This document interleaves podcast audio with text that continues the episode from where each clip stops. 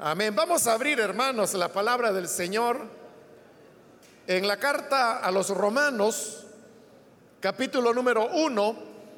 La semana anterior estuvimos iniciando el estudio de la carta a los romanos.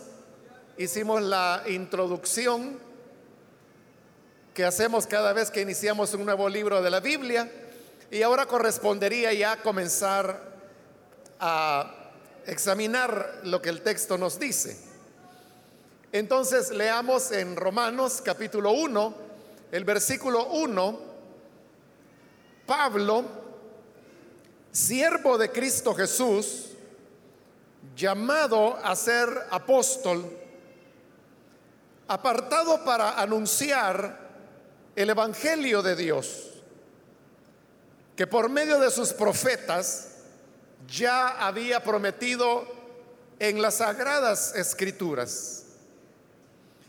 Este Evangelio habla de su Hijo,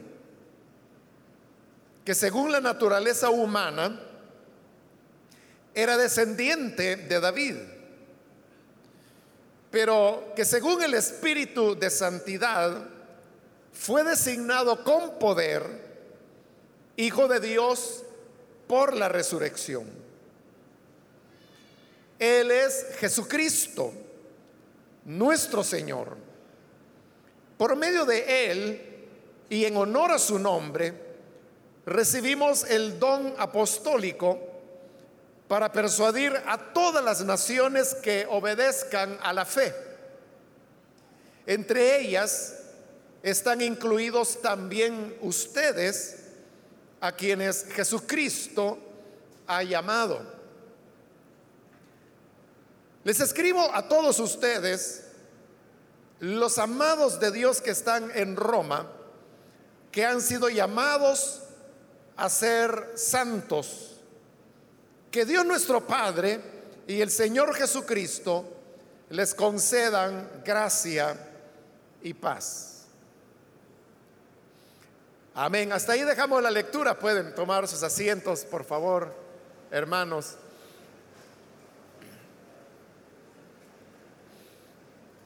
Como dije hace un momento, hermanos, ya la semana anterior dimos la introducción general a esta carta a los romanos y ahora vamos a iniciar con lo que sería eh, la introducción. Realmente la introducción va desde el versículo 1 hasta el 17.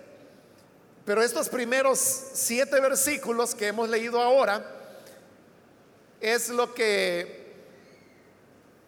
en, en, lo que era la costumbre de cómo se hacían las cartas en el siglo primero, lo que correspondería al proemio.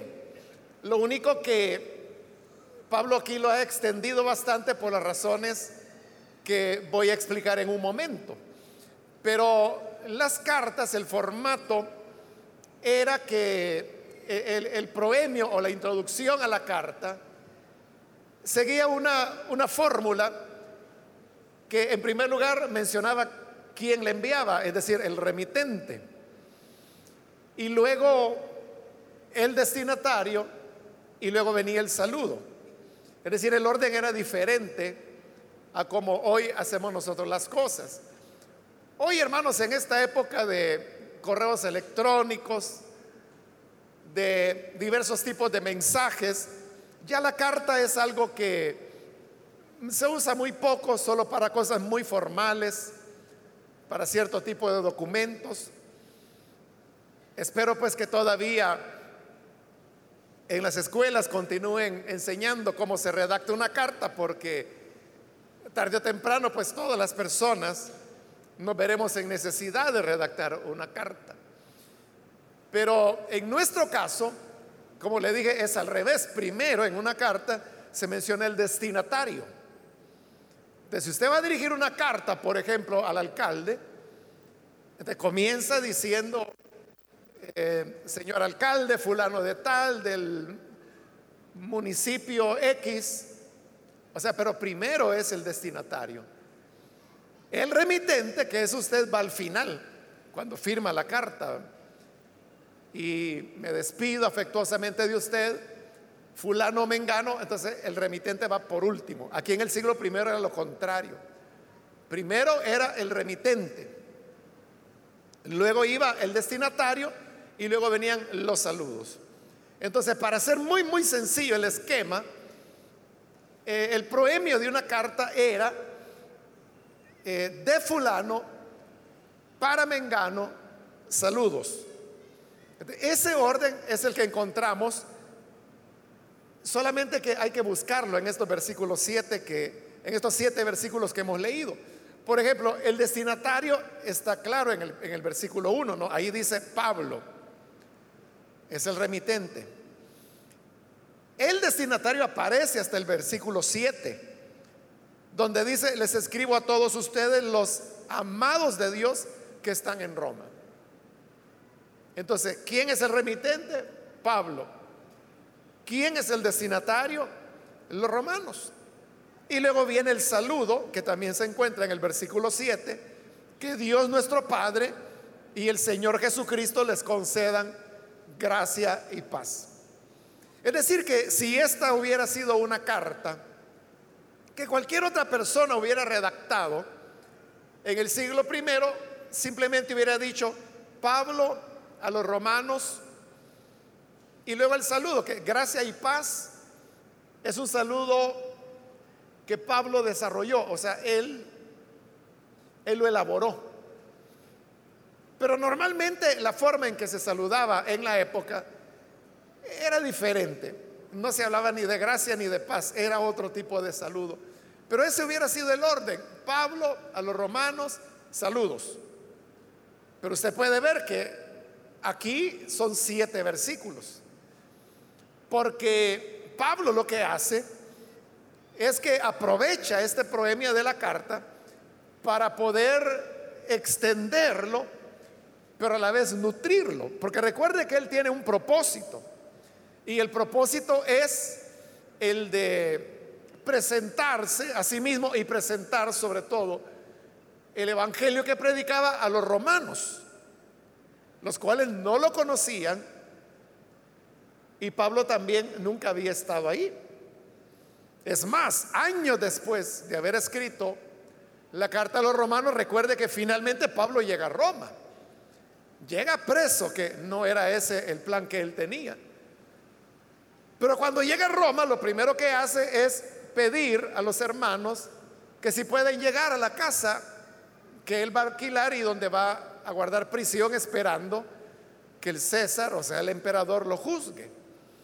El primer día que los manda a llamar, Pablo les dice estas palabras. Bueno, yo vengo, le dice, para compartir el Evangelio y me supongo que ya ustedes han tenido malas referencias mías a través de los judíos. Pero quiero decirles que yo no tengo nada en contra de los judíos, ni en contra del templo, ni he venido para poner queja al, emperador espero que no les hayan hablado en mal de mí. Eso está en el capítulo 28 del libro de los Hechos. los hermanos de Roma le responden a Pablo y le dicen, mira, pues no, nadie nos ha llamado. Bueno, llamar no porque no había teléfono, ¿verdad? Pero nadie nos ha informado, no sabemos nada. Pero si hemos oído hablar de ti, entonces nos gustaría saber cuál es ese evangelio que tú predicas. Entonces Pablo lo cita para que lleguen otro día y ahí es donde ya comienza a presentarles el mensaje del evangelio. Entonces ese relato del libro de los hechos viene a confirmar lo que le estoy diciendo. Y es que Pablo nunca había estado en Roma y los romanos, los cristianos romanos, a su vez, no sabían nada de Pablo. Entonces, como no se conocían mutuamente, es que Pablo aprovecha en la misma introducción de la carta a comenzar a dar la mayor cantidad de información que un saludo como este le permite. Quiero decirle que desde el versículo 1 hasta el 7, En el griego, que es el idioma en que Pablo eh, redactó la carta o la dictó, es una sola frase. Es una sola frase. De igual manera de como la traduce la Reina Valera. Si usted tiene ahí la Reina Valera, quizás nunca se ha puesto a ver esos detalles, no, pero revise y usted verá que desde el versículo 1, y le estoy hablando en español, no de la Reina Valera, no hay punto sino hasta donde termina el versículo 7. Es decir, es una sola frase. Entonces, en el griego es también así. Es una sola frase, muy larga. Y precisamente porque es larga, eh, la traducción se vuelve complicada. Mientras más larga es una oración, más difícil es traducirla al idioma que sea y del idioma de donde venga. Porque una oración larga está hablando no solo de una sola frase, sino que es un conjunto de frases, no es una no es una sola oración, son varias oraciones y ahí van incluidas lo que se llaman las oraciones subordinadas. Entonces, todo eso, poderlo traducir a otro idioma, no es fácil. Entonces, por eso, si usted tuviera el tiempo y la curiosidad, tome varias traducciones que se hayan hecho al español y compárelas. Y usted va a ver que ninguna es igual. Porque se trata de una oración muy larga, la que Pablo utilizó. Ahora, la NBI, que es la que yo he leído, la divide en varias partes, o sea, coloca varios puntos. Pero lo hace porque el propósito de la NBI es hacer comprensible el mensaje para el lector. Entonces, buscando esa comprensión, es que se ha dividido en, varias partes la oración, que es una sola, como ya le dije en el original, con el fin de poder separar ideas, eliminar oraciones subordinadas y todo eso lo que permite es que el lector pueda entender más fácilmente lo que Pablo está diciendo ahí. La Reina Valera es una traducción más literalista. Y literalista significa que se apega más a la literalidad de lo que se escribió, en este caso en griego. Si fuera el Antiguo Testamento sería en hebreo. Pero eso no significa mayor fidelidad. Porque la literalidad lo que provoca a veces es confusión por la misma literalidad. Y vamos a ver cuando avancemos en esta carta a los romanos algunos ejemplos de cómo el hecho de la literalidad, que uno diría, bueno, entonces si es más literal, es más confiable. Y no, es lo contrario. Es cierto que es más literal, como en este caso, usted puede ver que la Reina Valera es igual una sola frase, igual que en el griego. Pero eso, bueno, aquí no tanto lleva a una mala interpretación porque no se están utilizando ciertos provincialismos o ciertas figuras de lenguaje que sí van a aparecer más adelante en la carta. Pero ese literalismo, en lugar de transmitir más fielmente el mensaje, como digo, con bastante frecuencia lo complica, lo dificulta más. Pero ese era el objetivo, o sea, ese fue el criterio bajo el cual Casiodoro de Reina hizo su traducción. La NBI, como también otras traducciones modernas, y cuando se habla de modernas no significa que hace poquito se hicieron. La NBI hace como 30 años que se hizo ya. Pero, o sea, 30 años en relación a los 500 que tiene la Reina Valera, la NBI resulta ser moderna. Pero el criterio que ahora se utiliza para la traducción de las escrituras ya no es el literalismo, sino que es que el lector comprenda de la mejor manera lo que originalmente el autor, que en este caso fue Pablo, quiso decir. Y, eso yo creo que es lo que importa, ¿no? Que entendamos qué era el contenido real que en este caso Pablo quiso transmitir. Bien, habiendo aclarado eso, el versículo 1 comienza diciendo Pablo, es decir, comienza por, su nombre, porque esa era la costumbre, que primero iba el remitente. Pero hay algo interesante con esto. Y es que en todas las cartas auténticas de Pablo, porque la semana anterior ya aclaramos que cuáles eran las cartas auténticas de Pablo y cómo fueron agrupadas para que quedaran solamente siete. Entonces, esas siete cartas auténticas de Pablo, en todas, él nunca se presenta solo. Siempre bueno, tiene cuatro cartas donde dice Pablo y Timoteo. Pero también en otras cartas él dice Pablo, Silas y Timoteo. La carta a los Corintios, que nosotros conocemos como Primera de Corintios, es Pablo y Sóstenes. La carta a los Gálatas dice Pablo y todos los hermanos que están conmigo.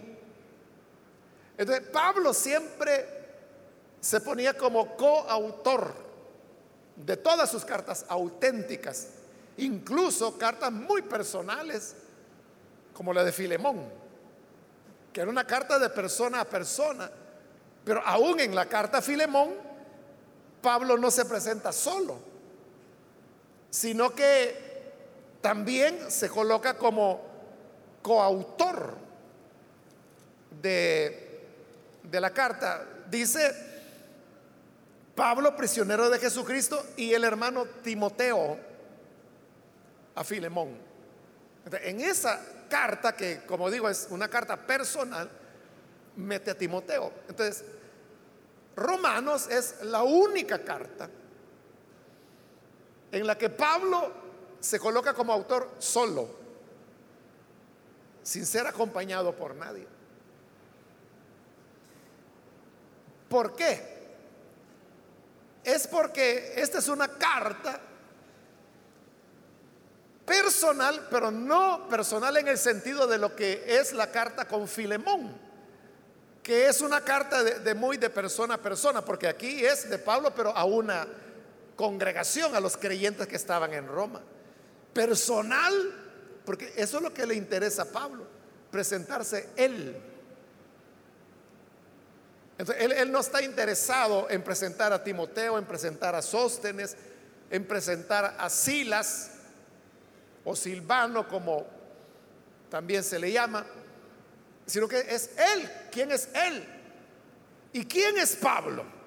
Entonces dice el versículo 1, en primer lugar, siervo de Cristo Jesús. La palabra siervo, que es la manera como aquí se ha traducido, en el griego es, la palabra dulos, que la, traducción real es esclavo. Entonces lo, lo, que Pablo realmente estaba diciendo era Pablo esclavo de Cristo Jesús. En una época cuando había esclavitud, cuando la esclavitud era, era muy conocida y ya no se diga en Roma. Se considera, según los estudios que se han hecho, que en esta época, en el siglo I, en Roma, que era la capital del imperio, por cada persona libre que había, habían tres esclavos. En otras palabras, el 75% de las personas que vivían en Roma eran esclavos. Y solo el 25% eran libres, que eran los amos de esos esclavos. en Roma, más que en ningún otro lugar, todo el mundo sabía que era un esclavo. ¿Y qué era un esclavo? Un esclavo era una persona que no tenía derechos. Era una persona que le pertenecía al amo. Por eso es que había mercado de esclavos.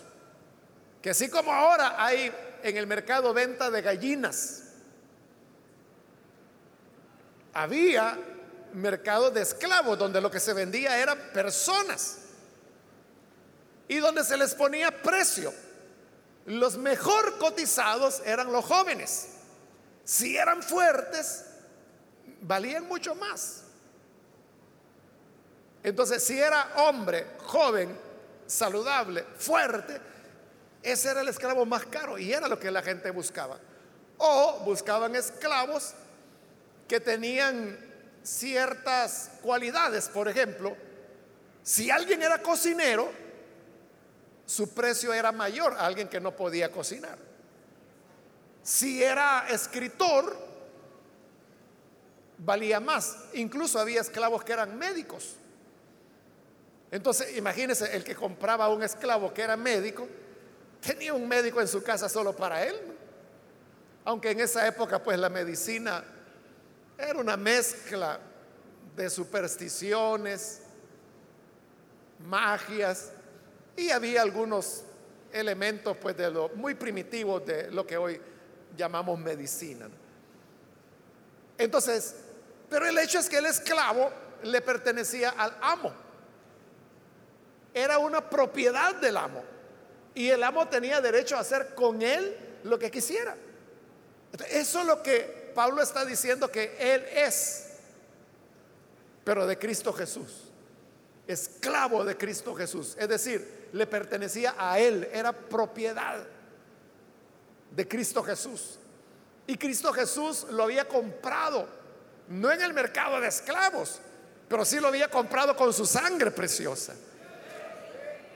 El esclavo tenía voluntad propia, pero no era libre. Es decir, el esclavo no es como un trabajador hoy en día.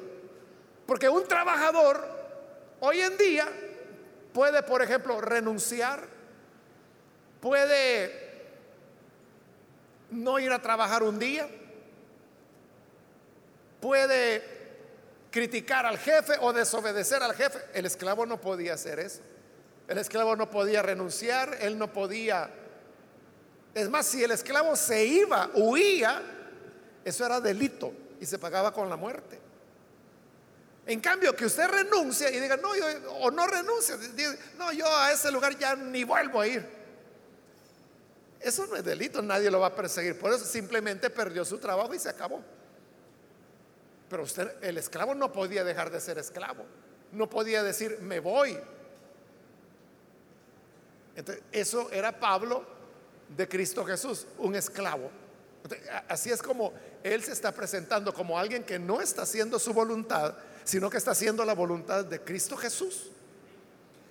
Pero luego continúa presentándose y dice, llamado a ser apóstol la palabra apóstol, en sí la palabra lo que significa es enviado. Pero eso no nos dice mucho. Apóstol ciertamente es alguien que es enviado, pero es un enviado que representa a quien lo envió. O sea, en este caso, como era el Señor Jesús, quien lo había llamado a ser apóstol. Entonces Pablo era un enviado, pero para representar al Señor Jesús. De manera que lo que el apóstol dice es como que si fuera el Señor quien lo está diciendo. Es semejante, hermanos, a los embajadores. El embajador de cualquier país que, por ejemplo, viene aquí a El Salvador, lo que ese embajador diga, no es él quien lo está diciendo, lo está diciendo a nombre del país que lo ha enviado. Por ejemplo,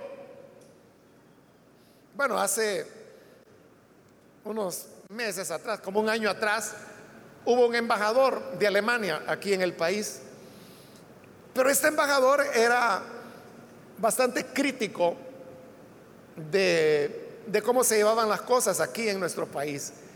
Y criticaba, por ejemplo, entre otras cosas, ¿no? La gestión gubernamental.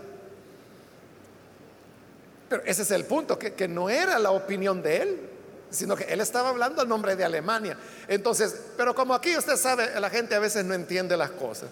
Es de la gente, pero no le estoy diciendo a cualquier gente, le estoy hablando de, de ministros, le estoy hablando de diputados. Comenzaron a decir, él está ingiriendo en asuntos internos, o sea, él no tiene que venir a decirnos nada, él que vaya ya a mandar a su país, pero no aquí. O sea, cosas así se decían de él. Y yo recuerdo, hace como un año fue eso, que, este embajador, muy diplomático, ¿no? Pero él respondió a, a todo eso que le decían en un artículo que publicó en un periódico. Pero él, lo hacía muy, o sea, lo hizo tan inteligentemente. Entonces, él lo que decía es, eh, yo soy el embajador fulano de tal y represento a Alemania. Y estoy muy contento de estar en El Salvador, algo así eran las ideas, ¿no? Y también contento por todo lo que mi país hace para apoyar a los salvadoreños. Y comenzaba a enumerar. Y decía, estoy contento porque hemos invertido no sé cuántos millones de euros en el tema de educación en El Salvador, tantos otros millones en el tema de salud. Y así muy elegantemente y muy cordialmente en ese artículo, él fue enumerando y enumerando todo lo que Alemania había hecho por El Salvador. Y al final él simplemente terminaba diciendo, así que estoy contento de representar a este país que hace tanto por los salvadoreños. Eso fue todo lo que él dijo. O sea, pero con eso, hermano, los dejó callados a todos. O sea, porque sí lo, se molestaban cuando él decía, mire, eso no se está haciendo bien. Pero nadie se molestaba cuando decía, aquí traigo 200 millones de euros, ¿no? Ahí nadie le decía nada. ese, ese es un embajador. O sea, que no está hablando porque le agarró la noche y, y está bravo y por eso habla, ¿no? Está representando a un país que en ese caso pues había, y yo creo que, bueno, hoy ya es un nuevo, él, ya terminó su periodo, hoy hay un nuevo embajador alemán en el país, pero yo le aseguro que Alemania sigue apoyando todavía a nuestro país y lo va a seguir haciendo no sé por cuánto tiempo. El apóstol es algo así, o sea, no es alguien que habla a su nombre sino que es un plenipotenciario. Es alguien que está hablando, en este caso, a nombre del Señor Jesús, porque es Él quien lo llamó. Ese es el otro punto, porque dice llamado a ser apóstol. Y si uno se pregunta, ¿quién lo llamó? Fue Dios, obviamente.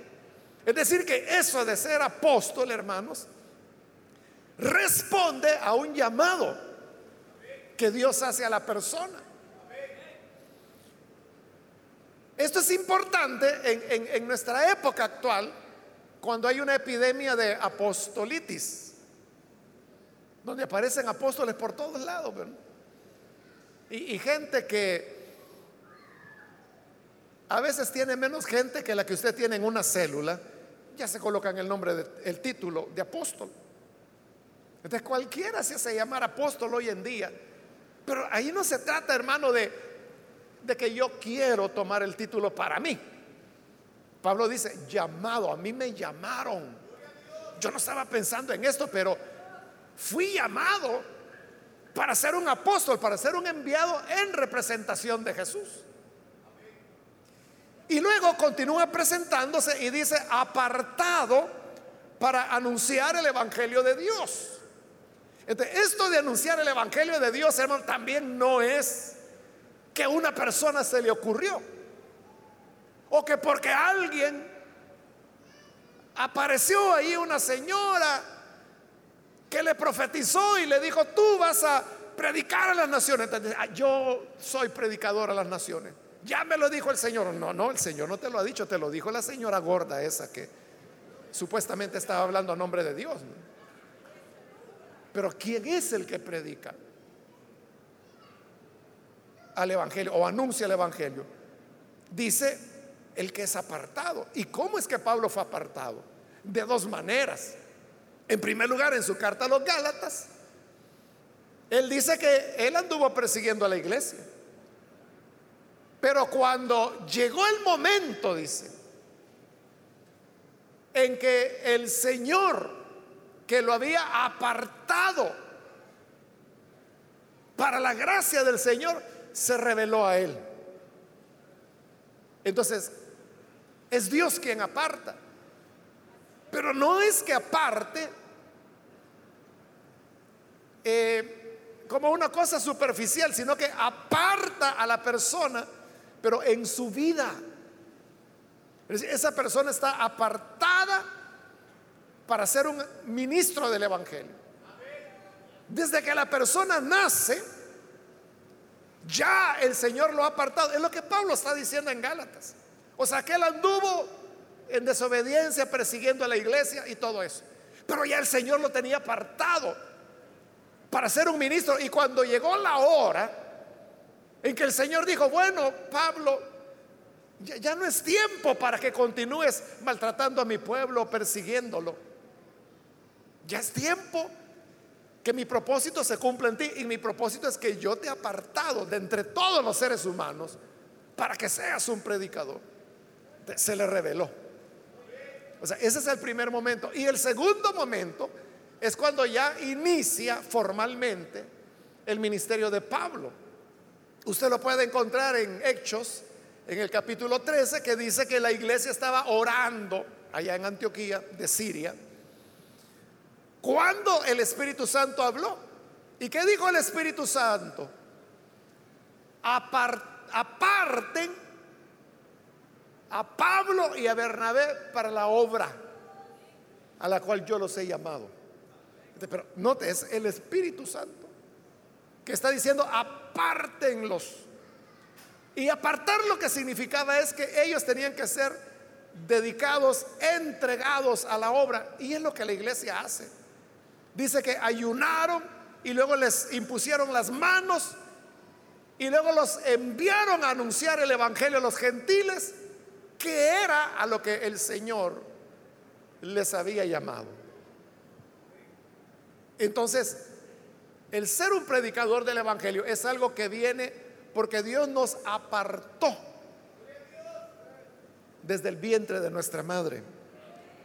Como decir, era ya el destino señalado por Dios que esa persona tenía y que ni la persona lo sabía.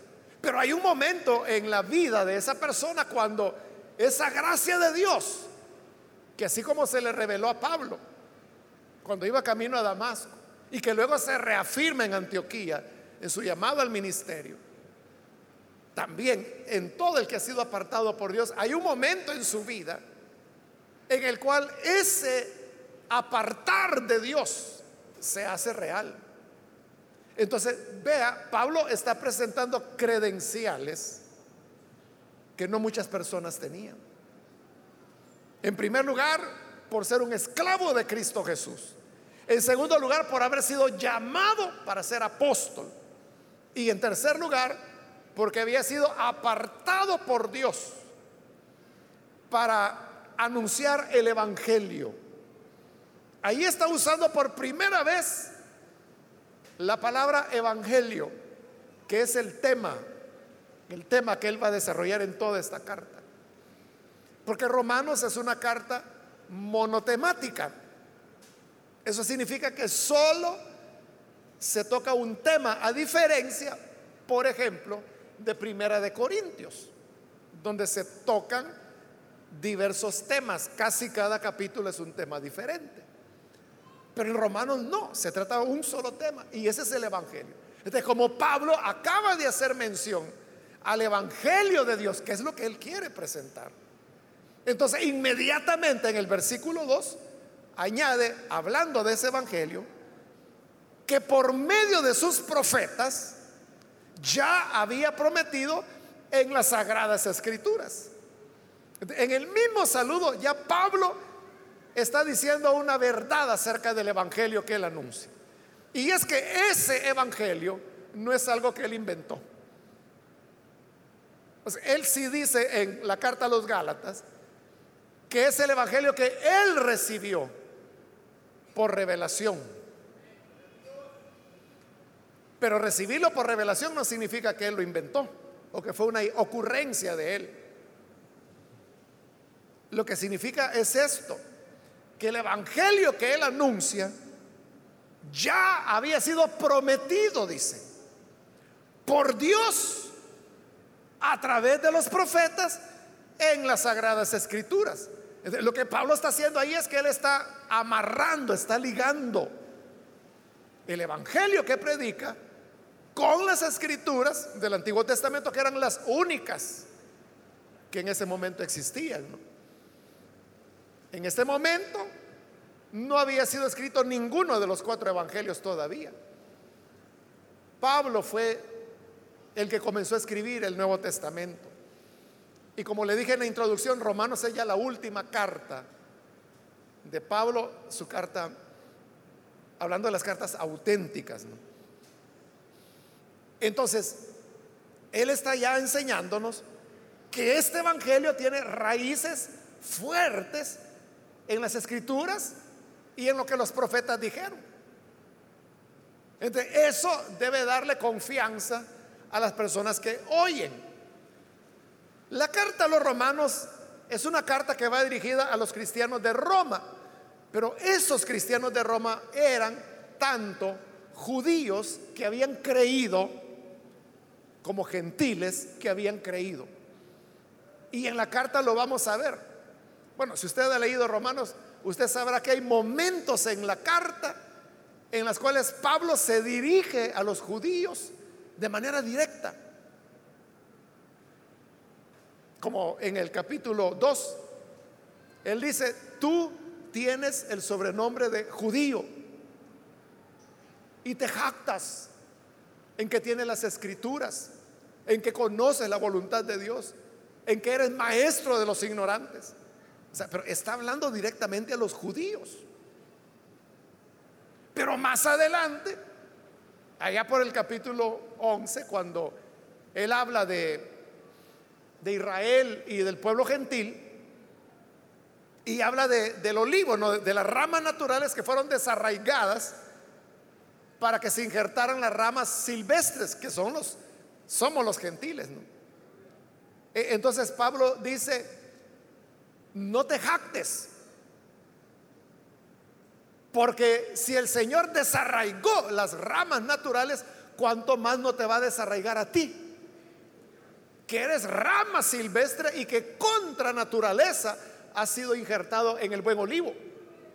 Pero no ahí se está dirigiendo de manera directa, pero a gentiles. Entonces, por lo tanto, Pablo sabe cuando él está escribiendo la carta a los romanos que él se está dirigiendo a ambos grupos, a judíos que han nacido de nuevo y han creído en Jesús, como a gentiles, paganos que han creído en Jesús también. en este momento, cuando Él dice que el Evangelio para el cual fue apartado es un Evangelio que fue prometido por Dios a través de los profetas en las Escrituras, eso va para los judíos, que eran los que sabían quiénes eran los profetas y cuáles eran las Escrituras. Entonces lo que Él está diciendo es, este Evangelio está validado, tiene raíces, tiene su fundamento en lo que escribieron los profetas. Y eso lo va a demostrar desde este mismo capítulo 1, donde él comienza a hacer citas del Antiguo Testamento y lo va a hacer a lo largo de la carta. Versículo 3 dice, este Evangelio habla de su Hijo. Entonces, ¿de qué trata el Evangelio del cual él enseña y quiere presentar? de su Hijo. El Evangelio, la buena noticia, es acerca de Jesús. La buena noticia es acerca de Jesús. La buena noticia no es acerca, hermanos, de un ángel o de un serafín o de un arcángel.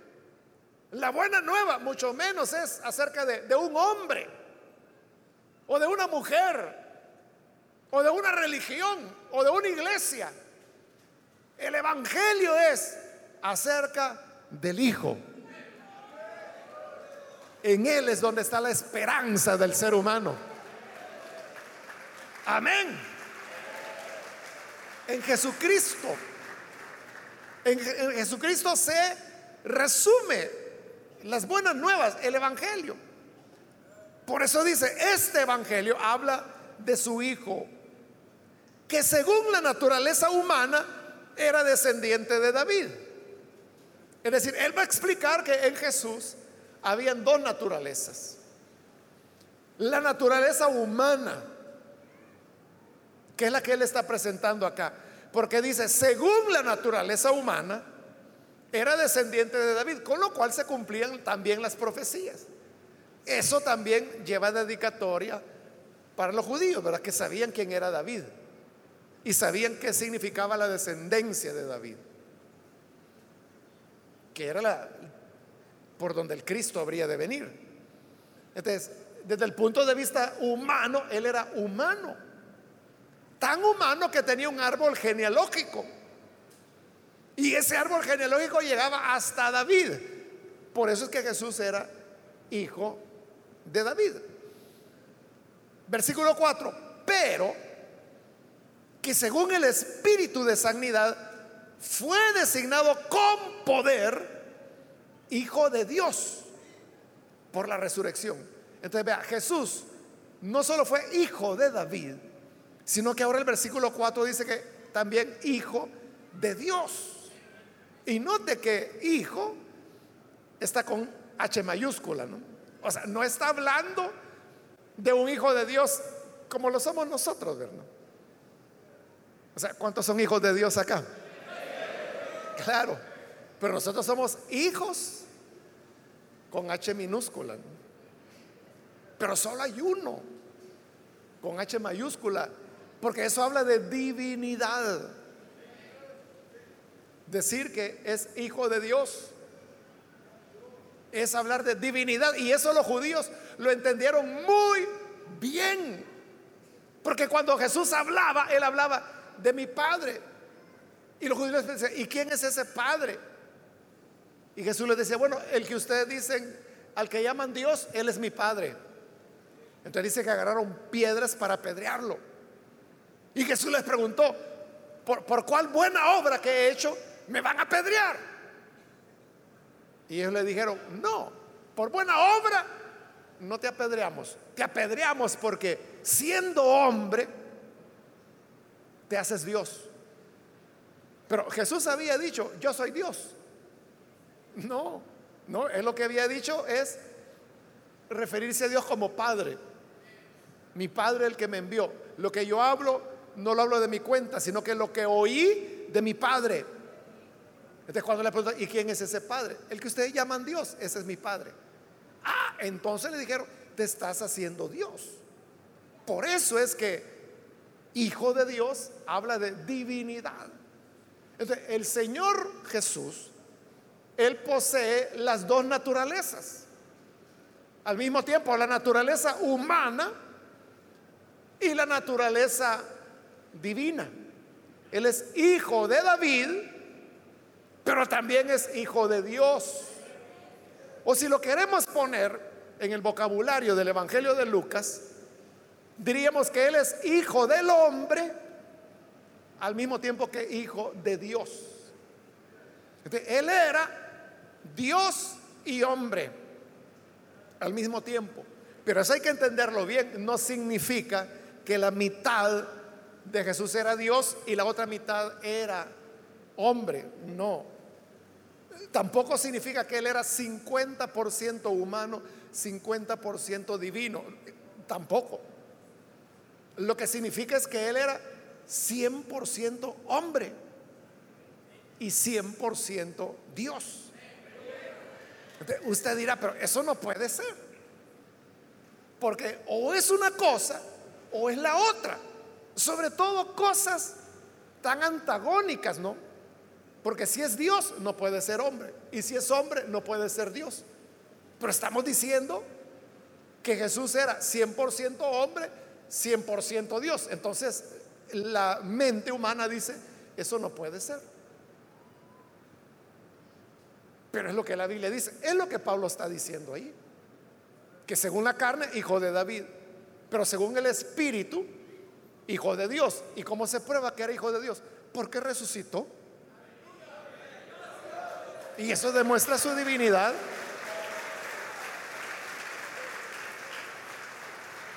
Es lo que dice el versículo 4. Designado con poder, hijo de Dios, por la resurrección. Al resucitar, esa fue la evidencia que él era hijo de Dios.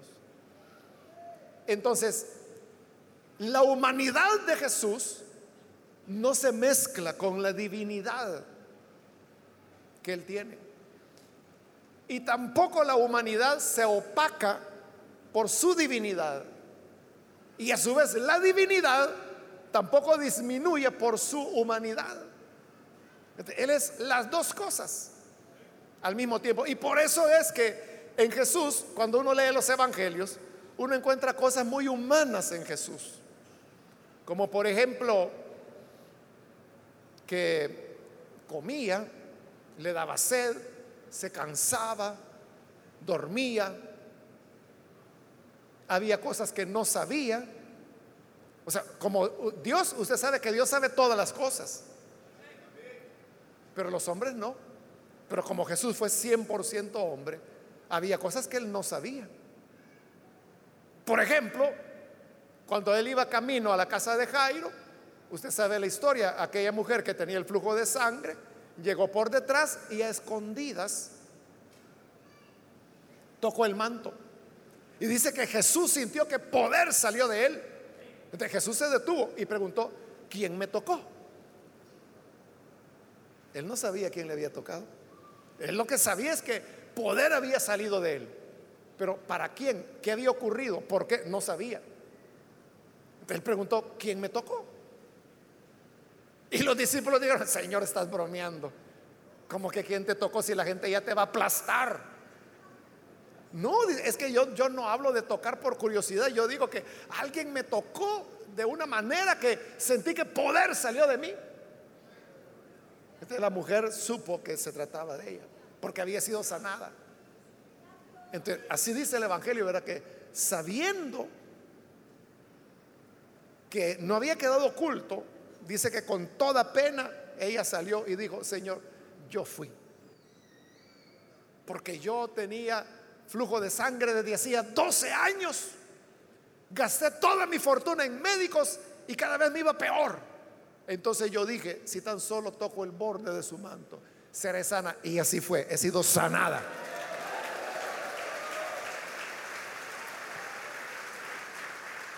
Entonces e, el Señor le dijo, vete en paz. O sea, ella pensaba que Jesús la iba a regañar. Porque una mujer con flujo de sangre era inmunda de acuerdo a la ley. Aparte que era un atrevimiento que una mujer tocara a un hombre. Y ella había hecho las dos cosas. Pero, Jesús no le recriminó. No, no, si yo solo quería saber quién era. ahí usted tiene un Jesús muy humano, ¿verdad? Muy humano. Pero hay otros pasajes donde vemos a un Jesús muy divino. Como cuando lo vemos caminando sobre las aguas. Como cuando lo vemos hablando con Dios como que como que es su papá, ¿verdad? Que eso era, ¿no? O hablando como en, en el Evangelio de Juan, ¿no? Padre, he cumplido la obra que me has dado, por lo tanto yo voy a ti. La gloria que tuve contigo, esa es la gloria que te pido que me des de nuevo. Allá voy otra vez para ti. O sea, muy divino. Ese es nuestro Cristo. Tan humano que como dice Hebreos, Él puede entender nuestras debilidades, porque como humano dice, fue tentado en todo, sin pecado, pero tentado en todo. Esa tentación que usted siente, Jesús la sintió. Es que mire, hermano, a mí lo que me dan es deseo de robar. La Biblia dice que Jesús fue tentado en todo. O sea, todo tipo de tentación que usted puede imaginar y hasta las que no imagina, Él las enfrentó. ¿Por qué? Porque enfrentándolas, ahora Él puede tener misericordia de nosotros cuando somos tentados. Así es. El que no ha pasado por la situación no la entiende. No la entiende. Pero como él la pasó, o sea, porque alguien puede decir, es que mire, mi debilidad es las cervezas, hermano. Yo cuando veo una botella sudadita, y, usted puede decir, pero qué asco, ¿no? Si eso es amargo, eso es feo. Porque usted nunca pasó por ahí. Y usted puede decir, bueno, ¿y que no tiene el Espíritu de Dios? Afírmese, no sea carnal, hombre. lo que pasa es que usted no fue alcohólico, usted no pasó por ahí.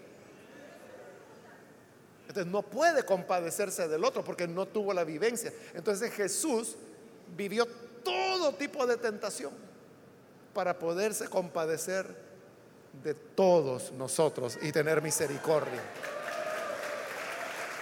Amén.